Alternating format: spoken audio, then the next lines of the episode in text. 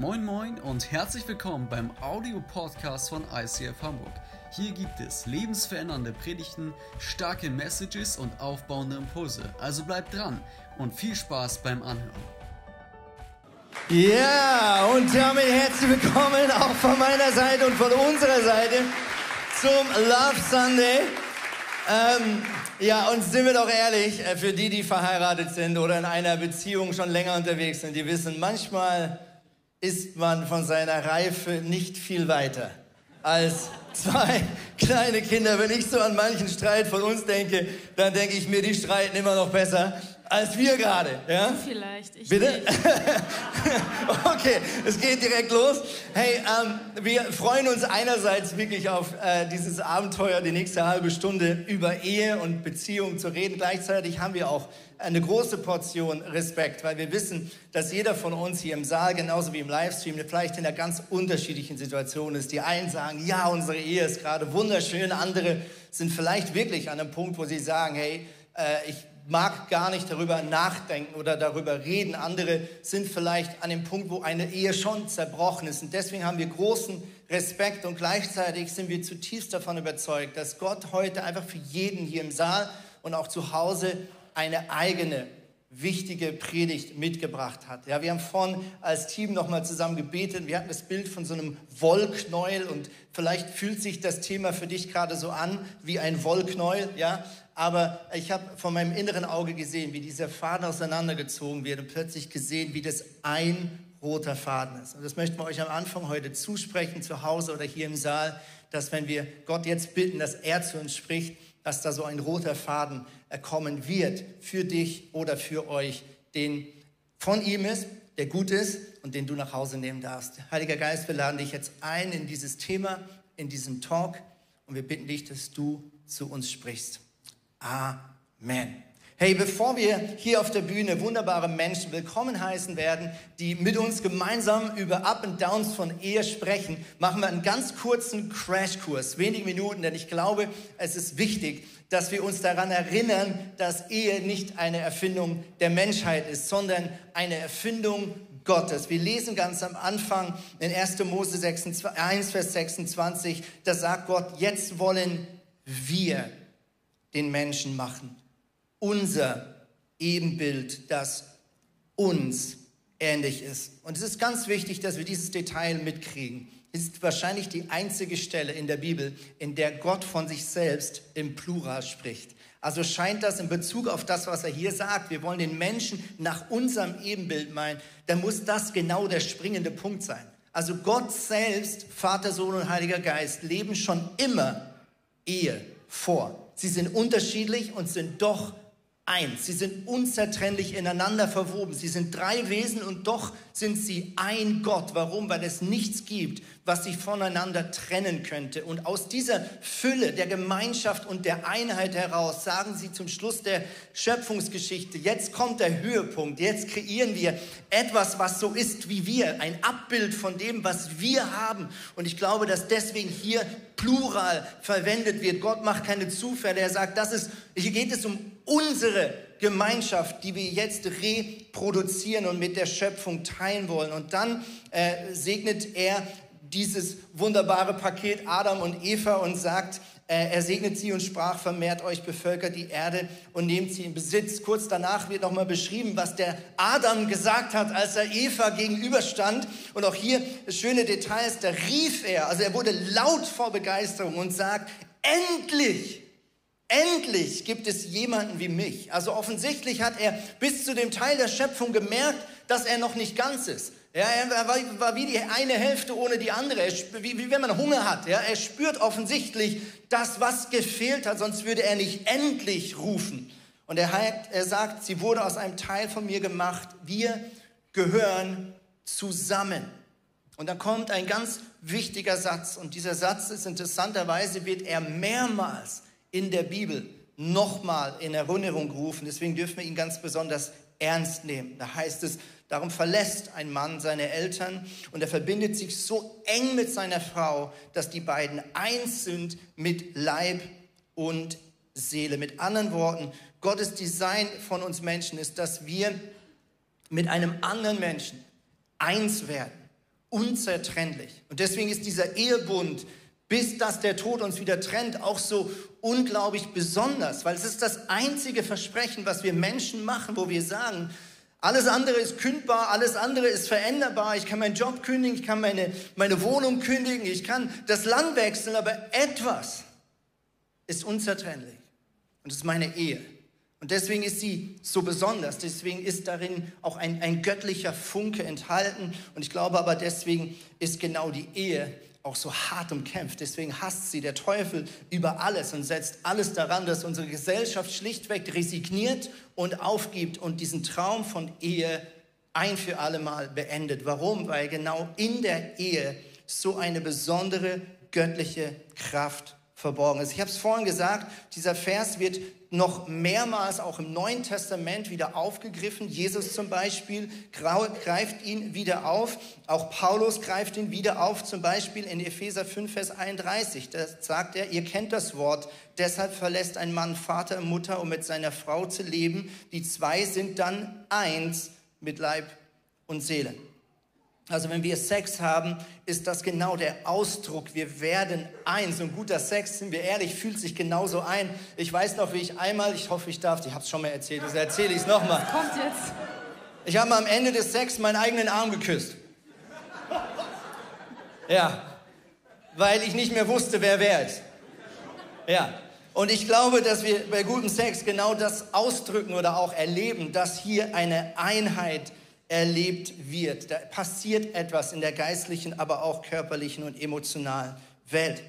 Und dann sagt er folgendes, es gilt aber auch für euch, jeder von euch muss seine Frau, hier spricht er zu den Männern, so lieben wie sich selbst, die Frau aber soll ihren Mann achten. Ich glaube, hier geht es nicht darum, dass nur die Frau den Mann achten soll und nur der Mann nur die Frau lieben. Das würde ja gar nicht funktionieren.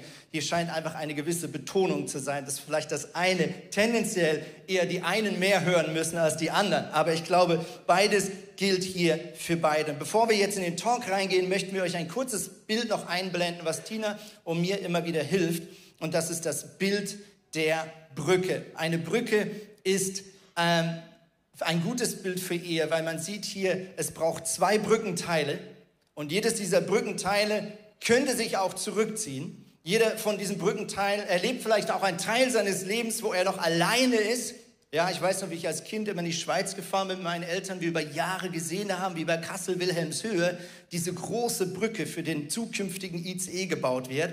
Ja, also da wird manchmal über Jahre an diesem Brückenteil gearbeitet. Und wenn du noch nicht verheiratet bist, dann ist Gott jetzt dein Brückenteil am Bauen. Aber Ehe bedeutet, dass zum Schluss zwei Brückenteile zusammenkommen. Und weil sie sich verbinden, und weil sie sich nicht mehr loslassen, egal was kommt und egal was da vielleicht manchmal auch auf Druck auf diese Brücke gestellt wird, solange wir zusammenbleiben, kann auf dieser Brücke Wunderbares geschehen. Aber wenn der eine Teil sich zurückzieht, resigniert, aufgibt, sich wieder trennt, dann wissen wir, dann geht ganz, ganz viel kaputt. Und deswegen wollen wir mit ein paar wunderbaren Menschen gleich darüber reden. Wie bleibt man denn eine Brücke? Tina, was bedeutet das eigentlich für uns gerade, zwei Brückenteile zu sein? Ähm, ja, genau. Ich muss mal gerade gucken, wo das hier. Ah ja. Genau, Ehe bedeutet für uns auch immer wieder Arbeit und Ehe bedeutet ja Arbeit, aber ich weiß nicht, wie es euch geht. Als Ehepaar, als Ehefrau höre ich nicht so gerne Ehe bedeutet Arbeit, sondern lieber Ehe ist Romantik, Ehe ist schön, Ehe ist äh, harmonisch, aber wenn wir einfach so eine harmonische Ehe haben wollen, dann ist es einfach essentiell, dass wir an unserer Ehe arbeiten. Ich will am Ende meiner Tage nicht sagen müssen, Hauptsache, ich habe es irgendwie geschafft, diese Ehe gut zum Abschluss zu kriegen. Hauptsache, ich, ich habe es irgendwie geschafft, nicht fremd zu gehen. Oder Hauptsache, wir haben es irgendwie auf Biegen und Brechen geschafft, uns nicht scheiden zu lassen. Und Hauptsache, wir haben es geschafft, irgendwie die Familie zusammenzuhalten. Das ist für mich kein schöner Anspruch und das ist für mich auch kein schönes Ziel. Und wie Andi gerade schon gesagt hat, begleitet uns in unserer Ehe immer wieder so ein Bild von so einer Brücke, dass eben beide auch verantwortlich sind, diese Brücke immer wieder neu zueinander hinzubauen. Aber ihr kennt das bestimmt alle, dass ähm, im Alltag einfach sehr, sehr viel auf uns ähm, einströmt, dass es eben dazu führt, dass wir eben diese Brücke doch nicht bauen, dass, dass wir uns voneinander distanzieren, dass wir irgendwann merken, boah, wir sind so unterschiedlich oder wir haben unterschiedliche Interessen oder wir haben unterschiedliche Hobbys. Oder es kommen Konflikte auf uns zu, ähm, familiäre oder auch berufliche Herausforderungen, denen wir uns immer wieder stellen müssen. Und dann geht plötzlich auch so ein Stück Vertrauen zueinander verloren und man fängt an, sich eher voneinander wieder zu distanzieren. Und dass Herausforderungen kommen, dass das kommt früher oder später in unserem Leben, dass auch Krisen kommen, das ist total normal. Und wichtig ist aber, dass wir als Ehepaare das eben nicht unter den Teppich kehren, dass wir nicht sagen, Schwamm drüber, irgendwie kriegen wir das schon wieder hin, sondern wir müssen uns immer wieder ermutigen dazu, das dann anzugehen, auch in sich reinzufühlen, was, was fühle ich denn eigentlich gerade? Warum ist da gerade so vielleicht ein Groll auch auf meinem Partner oder warum fühle ich mich Andi gegenüber zum Beispiel gerade nicht mehr so nah? Was ist denn das eigentlich in mir drin? Was, was schlummert denn da? Oder ist vielleicht auch so eine negative, ungesunde Wurzel, die wir zusammen als Paar auch wieder rausziehen dürfen? Und wir haben so einen, einen Ehemorgen kreiert, weil wir oft abends arbeiten, haben wir gesagt, machen wir das vormittags, immer am Freitag, geben wir uns wirklich den ganzen Vormittag Zeit für uns als Ehe, weil wir gemerkt haben, die Ehe ist umkämpft und es ist wichtig, dass wir da immer investieren. Und manchmal an diesem Morgen gehen wir zusammen schwimmen, machen irgendwas Schönes, aber was uns immer wichtig ist, ist, dass wir da einen Moment haben, wo wir kurz mal reden darüber, wie geht es dir eigentlich? Und dann auch den Mut haben, auch mal unangenehmen Dingen uns zu stellen. Und manchmal dauert es auch länger, manchmal ist es kürzer, je nachdem, was gerade so ansteht. Ähm, und erst vor ein paar Wochen hatten wir so, so eine Situation, da wollten wir eigentlich ein Buch zusammenlesen. Wir lesen gerade so ein Buch über Finanzen, wie wir besser mit Geld umgehen können und machen dann immer so einen Schritt, wie wir ja, das verbessern wollen. Haben gesagt, hey, heute legen wir das Buch mal zur Seite, weil irgendwie ist, herrscht zwischen uns gerade dicke Luft. Und dann sitzt man manchmal auf dem Sofa und ist auch so ein bisschen am Schmollen vielleicht und weiß nicht, was ist denn da eigentlich gerade los. Aber wenn man dann doch in sich reinfühlt, merkt man, weiß man auf einmal, was, was Sache ist. Und ich habe dann plötzlich so eine Situation ähm, von unserem Urlaub in Basel gehabt. Und wir waren zusammen als Familie mit Shira und Milo und unserem Hund in der Stadt, in, in der City und wollten shoppen gehen. Und ich meinte zu Anni, boah, wir wollten doch den Kindern Kleider kaufen. Und dann ähm, ist es okay, wenn ich mit Ihnen da in New Yorker gehe und wir kaufen was Schönes? Und er sagte, ja, klar, kein Problem, mach das unbedingt, ich passe so lange auf den Hund auf. Und die Kinder stürmten in den Laden und haben direkt was Tolles gefunden. Und dann dachte ich, oh oh, das geht länger hier und habe Andi angerufen und gesagt, hey, ist es okay, wenn wir noch länger hier in dem Laden bleiben oder soll ich dich draußen ablösen mit dem Hund? Und Andi sagte dann, ja, ja, ja, ist okay, ich gucke schon mit dem Hund. Und als ich dann, ja, irgendwie, weiß nicht mehr, Andi sagt zwei Vier Stunden, Stunden ich sag, ich sag 20 Minuten, später wieder aus dem Laden kam, merkte ich, dass er doch sauer ist und dass es doch nicht so easy war für ihn jetzt da in Basel die ganze Zeit mit dem Hund da rumzustehen und zu warten. Und ähm, genau, ich habe dann gemerkt, dass es aber etwas ist, wo mich manchmal im Alltag stresst und warum ich ihm manchmal ausweiche, weil es manchmal so unterschwellige Schuldgefühle von ihm ausstrahlen, auf mich überschwappen und ich dann einfach gemerkt habe, ähm, ja, dass, äh, dass, dass mich das manchmal dazu bringt, ihm so ein bisschen aus dem Weg zu gehen.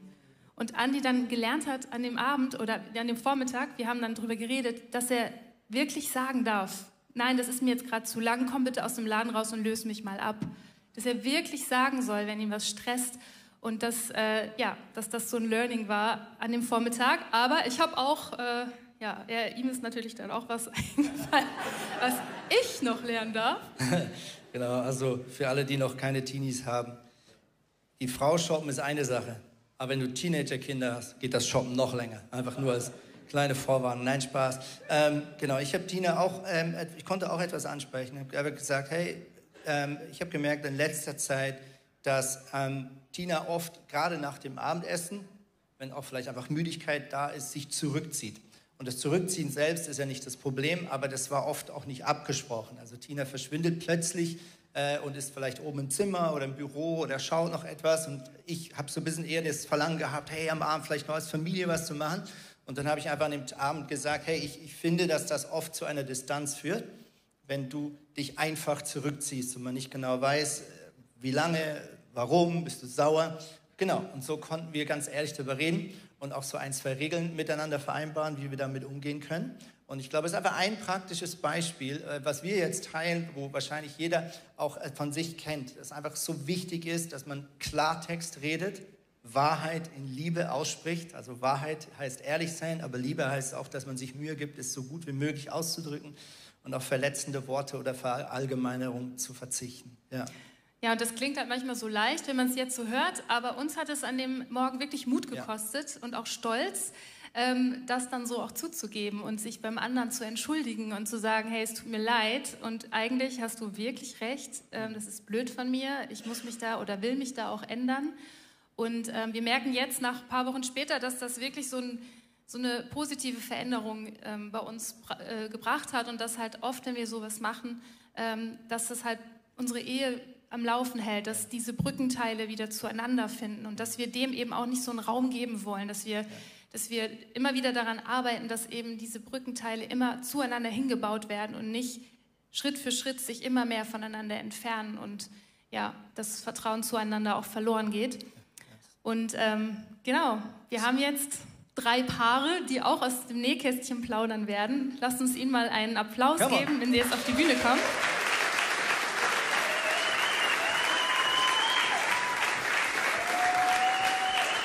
Yes.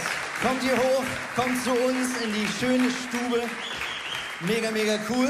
Das ist Manuela und Florian. Wir werden gleich noch ein bisschen mehr erfahren. Hier läuft ein Gudrun und Klaus. Und da drüben macht sich bereit Sandra und Stefan. Eine mega, mega Ehre, euch hier auf dieser Bühne willkommen zu heißen. Danke, dass ihr bereit seid, etwas zu teilen. Damit äh, schauen wir in einem ganz kurzen Video ja. und lernen unser erstes Interviewpaar äh, ganz kurz kennen mit einem Miniclip und dann übernimmt Tina. Hey, wir sind Klaus und Gudrun und sind seit zweieinhalb Jahren im ICF. Und wir sind seit 45 Jahren verheiratet und sind immer noch begeistert von unserer Ehe und von uns gegenseitig. Äh, 35 Jahre leben wir jetzt in Hamburg. Zwischen, zwischenzeitlich waren wir dann sieben Jahre auch noch in England. Ja, wir haben drei ja. Kinder und drei Enkelkinder. Und ich habe früher am Gymnasium unterrichtet, bin aber dann ganz schnell, als die Kinder klein waren, zu Hause geblieben, weil, uns für, weil für uns Familie einen ganz hohen Stellenwert hat. Und ich liebe es auch heute noch, das Haus voll zu haben mit Kindern, Enkelkindern, Familie, Freunden und Gästen. Beruflich bin ich Unternehmensberater und helfe Organisationen bei der Digitalisierung. Wir genießen unsere Ehe immer noch jeden Tag, auch nach 45 Jahren. Genau so ist es. yeah. Es ist so, so cool, dass ihr heute bei uns seid und dass ihr euch Zeit genommen habt für uns. Ähm, ihr habt die Ehearbeit im ICF aufgebaut und ähm, uns würde interessieren, warum, was ist eure Leidenschaft da drin? Warum habt ihr gesagt, wir möchten das gerne machen? Ja, Gott hat es eigentlich schon lange bei uns vorbereitet. Wir haben die ersten 20 Jahre unserer Ehe ohne Jesus verbracht. Ähm, nach außen sah das alles ganz gut aus, aber wir waren nicht wirklich eine Einheit, wir waren nicht wirklich ein Team. Es war wenig Kommunikation, jeder hat so sein eigenes Leben geführt und wir haben in unserer Beziehung, muss man ehrlich sagen, so ungefähr jedes Problem haben, was, äh, gehabt, was man haben kann. Könnt ihr euch vorstellen, was da alles war? Die Brücken waren ziemlich hoch. Die Brücken waren, waren ziemlich hoch. Der Tiefpunkt unserer Ehe war tatsächlich eine Woche vor unserer Bekehrung. Äh, da haben wir auch tatsächlich mal über Trennung gesprochen. Ja, und dann haben wir uns bekehrt vor 25 Jahren, als wir 44 Jahre alt waren. Tja, und da haben wir erlebt, wie Gott in einer krassen Weise eine Ehe, zu der einem menschlich nicht mehr viel einfiel, umdrehen kann. Und wir haben uns intensiv in das Thema Ehe hereinbegeben. Wir haben vom ersten Tag an äh, mit Leuten geredet, mit Pastoren geredet. Wir waren in Gemeinden in England, in Bogotá und überall, wo der Fokus der Gemeinde Ehe war. Wir haben also durchgehend Eheseminare, alles gemacht, Bücher gekauft und so weiter. Also ganz viel. Und ich glaube, dass das wirklich eine wichtige Grundlage war für uns, ähm, ja, einfach daran zu arbeiten. Ja, und in diesen ganzen Jahren hat Gott uns so eine große ähm, Begeisterung für uns gegenseitig gegeben und auch für sein Design von Ehe. Und diese Begeisterung wirklich für die Schönheit von Ehe, die möchten wir gerne an andere weitergeben. Auf biblischer Basis, nicht nur mit christlichen Werten, die sind oft dehnbar, aber biblische Basis und wirklich so Gottes Design für Ehe, was hat er sich dabei gedacht? Und ähm, Ehe ist sowas Tolles, so ein tolles Geschenk von Gott. Und wir gehen oft so, so achtlos, so selbstverständlich damit um, tun so, als ob das was ganz Normales ist. Und das ist viel zu schade. Und wir sind durch so viel durch. Also wir wissen, dass Gott aus jedem Mist Dünger machen kann. Und wenn wir ihn da dran lassen. Ja, wir haben, wir haben wirklich so viele Samen bekommen von, von Gott. Und wir sehen, dass man mit diesen Samen Ehen wirklich helfen kann, die gleichen Früchte zu tragen, die wir auch schon gesehen haben. Und wir sehen das auch in praktischen Beispielen. Dazu kommt noch dieser enorme Druck zu sehen, wie eine, eine, eine, eine Kirche, äh, das Königreich Gottes, wie sie einfach gesunde Ehen brauchen, funktionierende Ehen brauchen.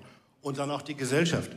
Meine Güte, was braucht die Gesellschaft dringend funktionierende Ehen? Das ist uns zusätzliche Motivation, an dem Thema wirklich praktisch zu arbeiten. Ja, so schön.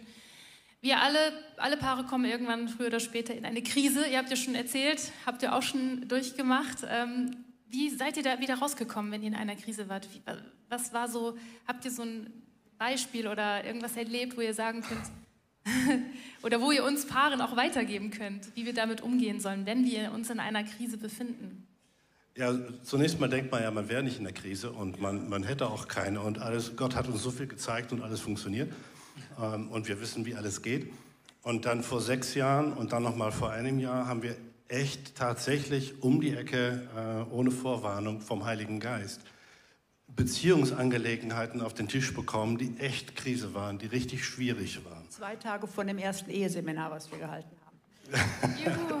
also da sieht man auch schon so ein bisschen den Hintergrund, den der Heilige Geist dabei hatte. Also da war ein Thema, da mussten wir also in irgendeiner Weise durch.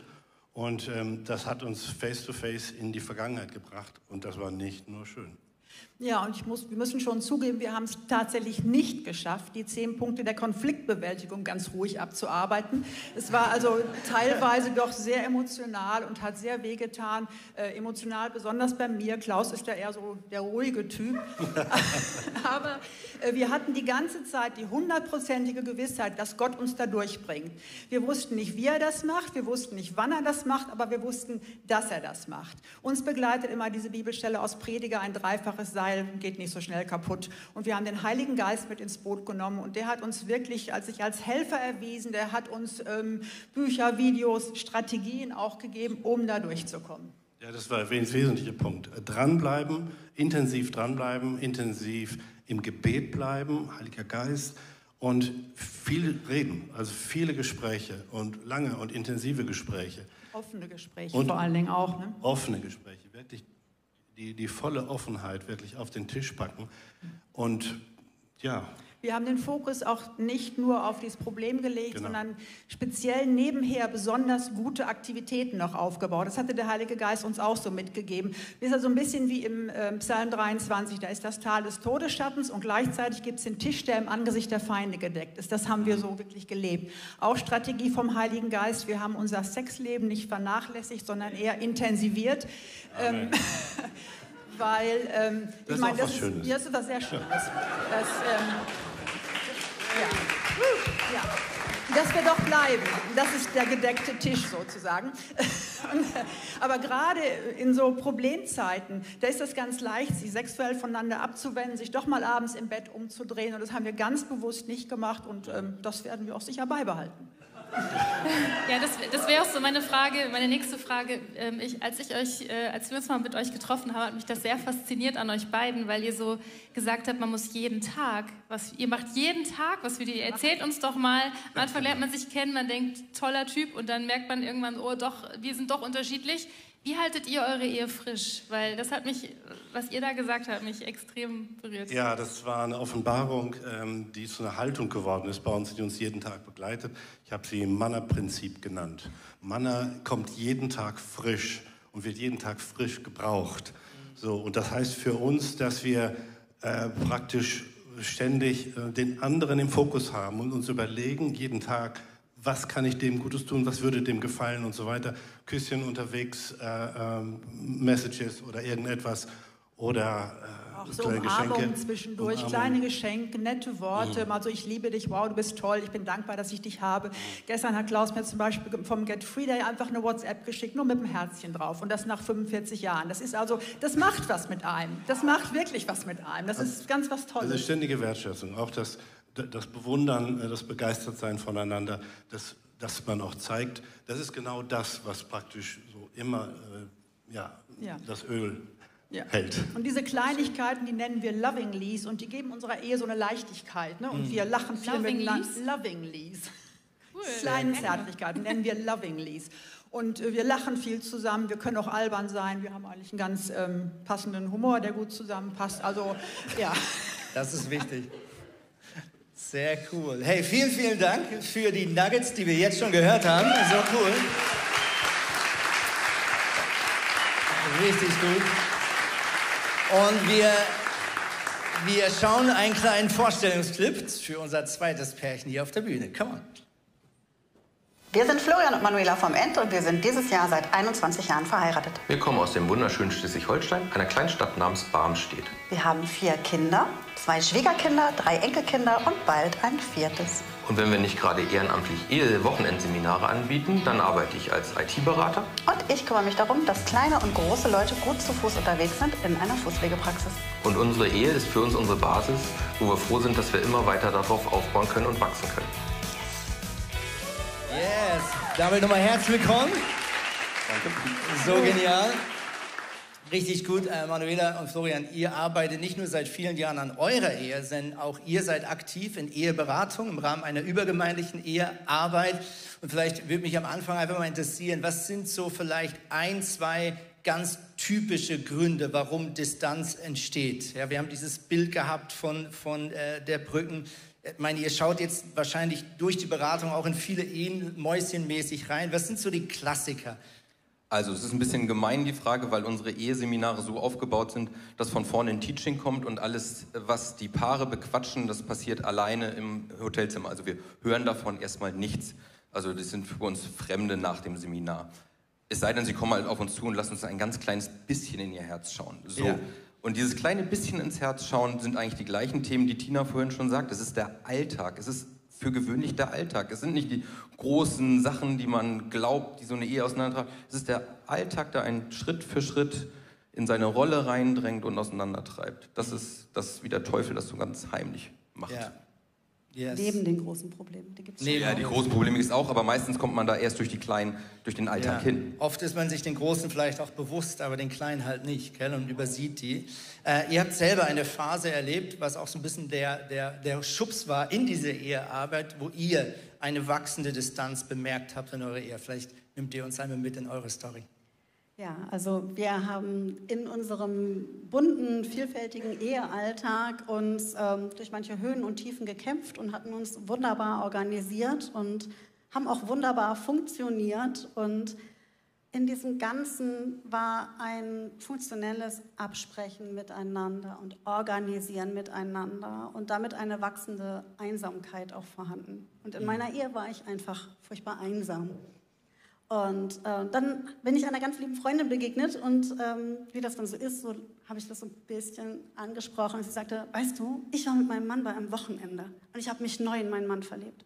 Und ich habe gesagt, das will ich auch. Mhm. Ich will mich neu in meinen Mann verlieben. Und dann haben wir uns angemeldet. Mein Mann war nicht begeistert, ist glaube ich eine Untertreibung. Stark dagegen.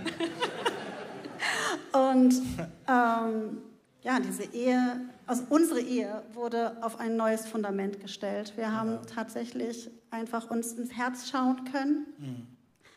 und einfach wirklich diese Liebe nochmal ganz neu entdecken können. Und ähm, ja, das ist unser Motivator. Seitdem mhm. machen wir Begegnungen in der Ehe und wir lieben es. Krass. Weil wir davon heute noch zehren. Und natürlich ja. dadurch, dass wir zweimal im Jahr dabei sind, auch immer wieder neu profitieren davon. Ja, mega, mega cool. Vielleicht ganz spontan gefragt, ähm, ich sage nicht, dass es immer so ist, weil manch, aber es gibt ja manchmal so leichte Statistiken auch, dass vielleicht die Männer sich eher zurückziehen oder Angst vor Nähe haben. Das ist natürlich nur eine Statistik. Ähm, Florian, was, genau, deine Frau hat euch angemeldet für einen Ehekurs, kann man fast schon so sagen. Ne? Ähm, was Darf ich fragen, was ist das, wo du vielleicht im ersten Moment gesagt hast, ich bin dagegen? Was, was sträubt sich da eigentlich in uns? Kann man das oder kannst du das benennen? Ja, es ist einfach diese, diese Angst. Also man denkt doch, es läuft doch alles so gut, warum soll ich denn da jetzt dran rumrütteln? Es ist doch, es ist doch alles eigentlich bequem. Aber bequem ist nicht ausfüllend, muss man einfach dazu sagen. Ja. Und wenn man mal da, da ein bisschen gräbt und es auch mal kurz wehtut, dann kann das viel, viel größer und besser rauswachsen. Aber am Anfang muss man halt auch mal so ein bisschen poolen und dann tut es auch ein bisschen weh. Also es war ja nicht nur schön an dem Wochenende, ja, wir sind sehr verliebt da rausgekommen, aber wir haben auch Punkte angeguckt, die waren einfach eklig. Ja, wow. Dankeschön. Danke für die Ehrlichkeit. Vielleicht letzte Frage. Ähm, ihr habt es am Anfang gesagt, eben es ist der Alltag, es ist die Kunst im Alltag, Nähe zu halten, zu pflegen. Ähm, was sind eure ganz praktischen Learnings? Was funktioniert bei euch ganz praktisch, um Nähe zu halten und zu beschützen? Also ganz wichtig ist das, was euch bei euch der Freitagmorgen ist, ist bei uns der Donnerstagabend. Der, der ist gesetzt. Ähm, genau, also da ist unser Eheabend. Ähm, wir haben am Anfang des Jahres auch den Kalender rausgenommen und haben jetzt alle zwei Monate ein Wochenende mal rausgepickt, was wir uns wow. nehmen werden. Der Vorteil bei großen Kindern. Das ist yes. echt cool. das muss man so sagen, ja. Ähm, was, was wir auch immer wieder versuchen und weitermachen, also letztes Jahr haben wir auch zum Beispiel einfach mal ein Ehementoring in Anspruch genommen, so ein Thema, wo wir einfach auch ein bisschen auf der Stelle getreten sind, was uns wahnsinnig geholfen hat, wo wir ja leider dann auch hängen geblieben sind und uns auch noch zu Ehementoren haben ausbilden lassen. Es stellt einfach das Ganze auf ein gutes Fundament, sodass mhm. man einfach wirklich weitreichend ähm, ja. mehr geben kann. Das ist einfach ja. voll cool. Und das braucht es halt einfach, dass wir uns selber füllen lassen mit neuen Impulsen auch immer wieder. Deswegen mhm. melden wir uns für sowas an und machen sowas, weil wir einfach wissen, wir bleiben sonst in unserer Komfortzone. Ja. Wir brauchen ja. aber dieses Teaching von der Seite zum, guck doch mal hier hin oder guck doch mal dahin und ähm, ja, das ist es einfach. Das ist mega wichtig. Also, dass man immer mal wieder ein Thema hat, was einen triggert, wo man einfach bequemlichkeitmäßig nicht hinguckt. Also, es ja. gibt immer Themen, wo man sagt, die schneiden wir einfach in unserer Ehe, weil das ist bequem, da nicht hinzugucken. Ja. Und Unbewusst. die lassen wir uns gerne triggern, absichtlich, dass man dann doch mal wieder hinguckt. Und das kann durch ein Buch passieren, das kann durch ein fremdes Eheseminar oder sonst irgendwas sein. Ja. Das ist so unser Trick. Mega. Vielen, vielen Dank auch euch beiden für euer Herz, fürs Teilen. Richtig gut. Und bevor wir zu unserem letzten äh, Ehepaar äh, wechseln, kurze Werbung, Zwischenwerbung hier, weil ich glaube, was jetzt schon so ein bisschen deutlich wird, ist, es ist gar nicht so wichtig, welches Eheseminar du besuchst, sondern wichtig ist, dass man sich eben diesen Rahmen sucht, diesen Ort sucht, diese, die sich ein, ja, auch in eine Situation hineinbegibt, wo diese Themen raufkommen. Ähm, Gudrun und Klaus haben äh, ein Testlauf gemacht schon mit Paaren aus unserer Kirche, gell? Ein, ein Testlauf ist schon passiert in eurem wunderbaren Haus in Volksdorf und wir dürfen das an dieser Stelle bekannt geben. Drei Termine, die jetzt auch oben eingeblendet werden, äh, für die ihr euch anmelden könnt. Ein Eheseminar hier vom ICF ähm, und ich äh, lade maximal ein, das einfach mal zu machen. Völlig egal, ob es gerade gut läuft oder nicht. Denn so wie du auch dein Auto zur Werkstatt bringst für die Inspektion, auch wenn noch alles funktioniert, so ist es wahrscheinlich die beste Position an so einem Kurs teilzunehmen, wenn noch nicht alle Lampen auf Rot sind. Und auch Manuela und Florian sind gleich im Foyer. Und ihr dürft gerne auch bei ihnen vorbeigehen an ihrem Stand. Sie leiten eine Ehearbeit, die bewusst außergemeinlich ist, auch im Rahmen eines wunderschönen Hotelbesuchs, ein SPO. Oh my goodness, das klingt auch gut. Und deswegen pick and choose. Uns ist vor allem wichtig, dass ihr an euren Ehen arbeitet. Und damit schalten wir zum letzten Video und dann zu Sandra und Stefan. Come on. Moin Moin, liebes ICF, hier sind die Gottschalks. Ich heiße Stefan und bin 45 Jahre alt. Und ich bin Sandra, mit einem zwei Jahre jüngeren Mann verheiratet und das schon seit 18 Jahren. Zu uns gehören natürlich noch unsere drei Söhne, Jonathan, Benny und Jakob. Die sind 16, 13 und 8. Und unsere Labradorhündin Holly und alle gemeinsam wohnen wir in der wunderschönen Nordheide, nachdem wir über 10 Jahre in der City Hamburg gewohnt haben. Beruflich bin ich schon über 24 Jahre jetzt mittlerweile bei der Polizei in Hamburg tätig. Ich arbeite beruflich im Support einer Firma, die europaweit den lokalen Apothekenmarkt unterstützt. Was unsere Ehe ausmacht, ist, dass ich mich jetzt schon auf unsere Rente freue, weil ich die tollste Person an meiner Seite habe, mit der ich lachen kann, Spaß haben kann und mir nichts Besseres vorstellen könnte, als mit ihr mein Lebensabend zu verbringen. Wow. Mmh. Da vorhin hat zu Stefan gesagt, Äh, das ist wirklich, also der Spruch zum Schluss, der ist richtig gut. Der ist richtig gut, der ist richtig gut. Äh, Stefan, Sandra, danke, dass ihr hier mit am Start seid. Und ähm, genau, ich musste vorhin äh, dran denken, ich weiß noch, am Abend vor unserer kirchlichen Trauung oder am Tag vor unserer kirchlichen Trauung war unsere zivil- oder äh, standesamtliche Hochzeit, wie man in Deutschland sagt. Und ich weiß noch, wie, wir haben uns gar nicht mit dem Standesamt nicht groß beschäftigt, weil für uns war die kirchliche Hochzeit im Mittelpunkt, das andere war einfach so, ja, der Staat. Und plötzlich merkte ich, als diese Rede kam, dass ich ja jetzt gleich schon das Versprechen ausspreche. Eigentlich schon einen Tag früher, als ich ready war. Und auch in der Hochzeit, dieser Moment, wo man dann sagt, äh, ja, bis dass der Tod euch scheidet, denkt man, okay, krass, jetzt verspreche ich es, jetzt kommt's, it's happening. Ne? Ähm, und ich glaube, das macht die Ehe so krass, dass man da wirklich ein Versprechen ausspricht, in guten wie in schlechten Tagen. Nicht wissen, was noch kommen. Und Stefan, du hast mir äh, vor kurzem beim Essen eine Geschichte geteilt, die ihr erlebt habt, auch als Ehepaar, die mich mega berührt hat. Nimmt doch uns doch mit in eure Story. Yes, eigentlich begann unsere Geschichte, unsere gemeinsame Geschichte, so wie krasses Bilderbuch. Wir haben 2013 im Herbst uns in der Church 2003, Entschuldigung. oh, sorry. 2003, yes, yes, yes. Zehn Jahre. Zehn Jahre drauf, ne? Im Herbst in der Church uns kennengelernt. Im Dezember haben wir uns verliebt. Im Januar, im nächsten Jahr, haben wir dann den Frieden und die Freude gehabt, das Leben zu teilen. Ich bin dann mit Sandra nach London geflogen, habe ihr auf der Millennium Bridge den Heiratsantrag gemacht. Yes, sie hat ein Ja gesagt. Im September haben wir dann geheiratet und wow. wir haben uns echt so gefühlt, als wenn wir so mit so einem ICE voller Glückshormon durchs Leben rauschen. Beruflich sind wir durchgestartet. Sandra als Journalistin im, in der Senatskanzlei, im Rathaus. Ich habe es geschafft, bei der Polizei meinen Traum mir zu erfüllen, habe die Zusage bekommen, bei der Spezialeinheit zu arbeiten. Und wir sind dann raus ins Grün, in die Fischbecker Heide und ähm, waren dann zum ersten Mal gemeinsam schwanger. Du natürlich, ne? ich habe dich begleitet. Und ähm, ja, als dann unser Sohn geboren wurde, dann sind wir mit unserem Zug dann völlig unerwartet und überraschenderweise gegen so eine krasse Betonwand geknallt. Genau, also nur wenige Wochen nach der Geburt unseres äh, Sohnes Jonathan hatte ich so von heute auf morgen einen kompletten körperlichen Zusammenbruch. Ähm, ich hatte massivste Erschöpfung, zum Teil das Gefühl, ich schaffe es nicht mal mehr zur Toilette alleine. Äh, hatte Angst- und Schwindelzustände und äh, wenn ich lag, habe ich mir mal vorgestellt, ich würde auf einem Schiffsdeck liegen, irgendwo im Meer der Erschöpfung mit hohem Wellengang, einfach um ein Bild zu haben, an dem ich mich festhalten konnte, weil ich mit diesem Schwindel nicht klarkam. Ich bin dann in eine Klinik gekommen und dort wurden körperliche Untersuchungen gemacht und außer einem Eisenmangel aufgrund Schwangerschaft und Blutverlust bei der Geburt hat man eigentlich keinen nennenswerten Befund ähm, so gehabt so dass es hieß, ich hätte eine postpartale Depression.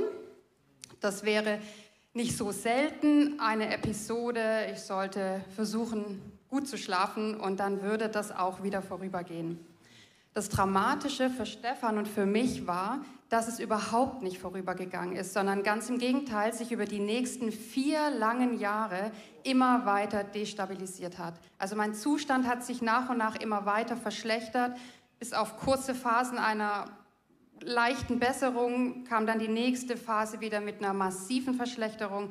Ich hatte wenig Stresstoleranz, kleine Situationen im Alltag haben mich komplett überfordert, es war alles zu viel. Ähm, ich habe kaum mehr Puffer gehabt und habe zig Symptome bekommen, die waren wandernd in meinem Körper. Ich habe einige Therapien gemacht, alle psychosomatischer Natur. Nichts hat wirklich eine Besserung gebracht und was das Schlimmste war, ist, dass ich eben über diese Jahre immer wiederkehrende und immer stärker werdende Panikattacken erlebt habe. Und die waren so ähm, heftig, dass wir Phasen erlebt haben, wo ich entweder nachts einfach irgendwo draußen rumgelaufen bin, weil ich es nicht aushalten konnte, oder aber tatsächlich Stefan seine Hand auf meine Brust gelebt hat, gelegt hat, weil ich dachte, mein Herz stolperte so, ich kriege keine Luft mehr, ich brauchte irgendwo Hilfe. Und wir sind immer mehr verzweifelt, zumal diese Attacken überhaupt nicht kalkulierbar waren. Wir wussten nicht, wann kommt die nächste, egal wo. Es war ohne jeglichen plausiblen Zusammenhang und einfach wie aus heiterem Himmel. Und nach über vier Jahren bin ich dann ähm, über einen Umweg, oder eigentlich würde ich sagen heute echt dank einer göttlichen Fügung, weil wir auch so verzweifelt waren, bin ich an eine Ärztin geraten, die ähm, entsprechend kompetent war im Bereich autoimmune Schilddrüsenerkrankungen. Und die hatte zum ersten Mal entsprechende Laboruntersuchungen bei mir gemacht und einen Ultraschall meiner Schilddrüse gemacht, bei dem erschreckenderweise herauskam, dass sich meine Schilddrüse quasi komplett selbst zerstört hatte. Also sie hatte sich aufgelöst, sie war zu diesem Zeitpunkt viel kleiner als die Schilddrüse meines dann schon bereits oder unseres zweiten Sohnes, der bereits geboren war und der noch nicht mal ein Jahr alt war. Also sie war fast nicht mehr darstellbar im Ultraschall. Ich wurde dann daraufhin ähm, mit synthetischen Hormonen eingestellt und habe wirklich allmählich nach und nach wieder mein altes Leben zurückbekommen und wir als Ehepaar überhaupt wieder sowas wie Normalität oder Lebensqualität. Und es hat tatsächlich noch mal zweieinhalb Jahre gebraucht, bis ich mich von diesem tiefen Tal, in dem ich war und wo ich auch körperlich sehr abgebaut hatte, wieder erholt hatte und sozusagen wieder ein Leben hatte.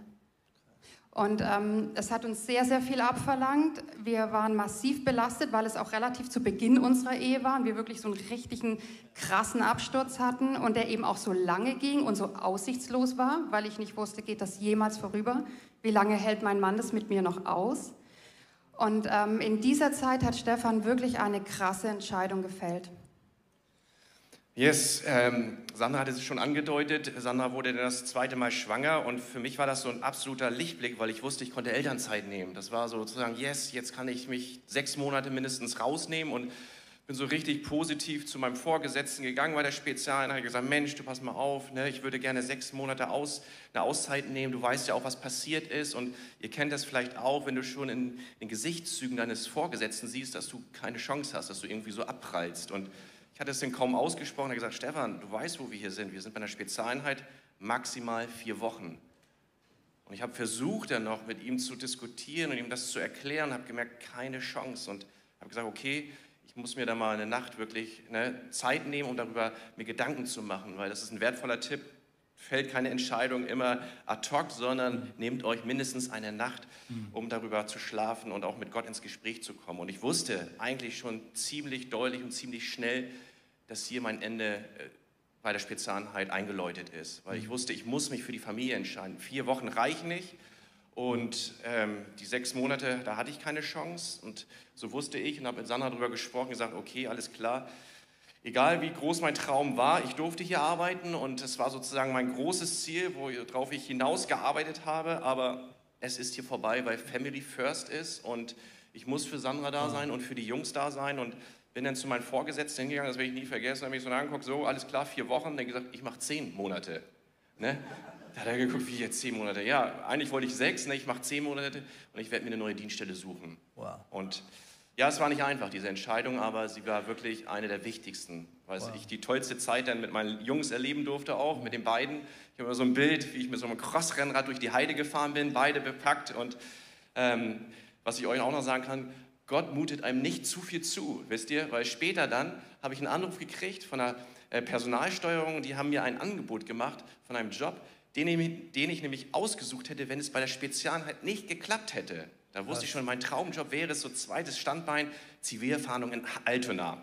Und die haben mich dann angerufen und gesagt, Mensch, wir bieten dir einen Job an in Altona, Zivilfahndung. Und ich sage, wie cool ist das denn jetzt? Krass. Wieder neue Perspektive, obwohl es trotzdem natürlich, ihr könnt es verstehen, ziemlich hart war, diese Entscheidung zu treffen.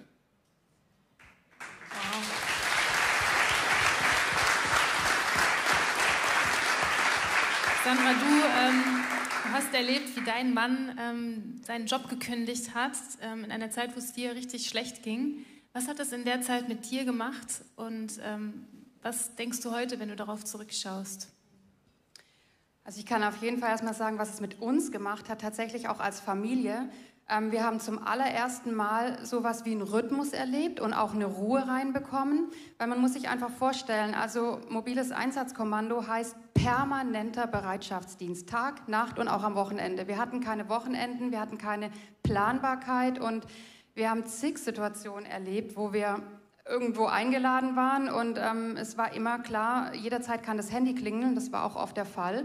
Und Stefan wurde abberufen und musste innerhalb von einer halben Stunde beim Polizeipräsidium sein, egal wo wir sind. Das bedeutet Blaulicht aufs Autodach und er ist losgedüst und ich musste dann eben schauen, wie ich mit unserem kleinen Jungen dann irgendwie noch nach Hause komme. Notfalls eben laufe ich noch Kilometer dann wieder heim. Und das hat erstmal viel äh, an ja, Ruhe gebracht und ich war natürlich viel, viel sicherer Auch gerade in den Nächten, weil ich nie wusste, wann kommt er nach Hause. Das kann auch erst in zwei Tagen sein. Man weiß es einfach nicht. Da hat man so ein was hellhöriges. Bei jedem Geräusch denke ich, ist das vielleicht schon irgendwie der Schlüssel im Schloss oder ist es irgendwas anderes gewesen. Und ich war einfach unfassbar dankbar, dass Stefan ähm, Jonathan und mich an die erste Stelle gesetzt hat und uns höher gestellt hat als seinen Job und das Wohlwissen, dass er praktisch am Endziel innerhalb der Polizei angekommen ist. Es war sein Traumjob, da war er erfolgreich, da war er in seinem Element und das war das Ding, worauf er hingearbeitet hat und wo er hin wollte. Und wir wussten auch nicht eben, was danach kommen würde. Hätte ja auch sein können, er wird irgendwo Schreibtischtäter, was ihm nicht so liegt. Das bin ich jetzt, ja. Aber ist auch gut. Wow. Ah, die Zeit ist fortgeschritten. Äh, ich glaube, wir würden jedem von euch jetzt noch 47 weitere Fragen stellen. Aber wir sagen an dieser Stelle vielen, vielen Dank für eure Ehrlichkeit, fürs Öffnen eures Alltags. Und lasst uns einmal einen Applaus geben und damit verabschieden wir uns ganz offiziell. Vielen, vielen Dank.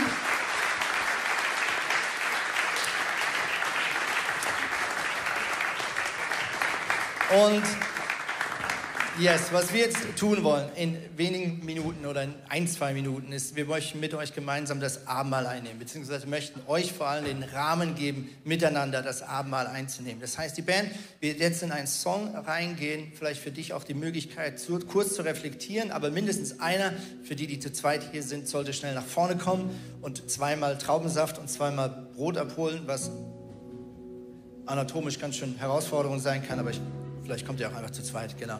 Am besten laufen ihr alle einmal so raus. Holt euch einmal das Abendmahl ab, setzt euch wieder auf euren Stuhl und in ein, zwei Minuten werden Tina und ich mit euch gemeinsam das Abendmahl einnehmen. Warum? Vielleicht können wir es kurz noch einblenden. Wir glauben, dass diese Brücke nur funktioniert, wenn in der Mitte das Kreuz ist. Ja? Wir sind zwei nicht perfekte Brückenteile, wir sind unserem Druck und den Herausforderungen als Menschen spätestens seit dem Sündenfall nicht gewachsen. Aber das Geniale ist, dass die Last Jesus trägt und dass auch die Vergebung, die Tatsache, dass Jesus bereit war, nicht stehen zu bleiben, nicht die Ärmel zu verschränken, sich nicht zurückzuziehen, die Tatsache, dass Gott selber bereit ist, sich uns immer wieder zuzuwenden, befähigt uns, ja, verpflichtet uns, das Gleiche auch in unserer Ehe immer wieder zu tun. Also komm kurz nach vorne, hol das Abendmahl ab und dann wollen wir miteinander das einnehmen.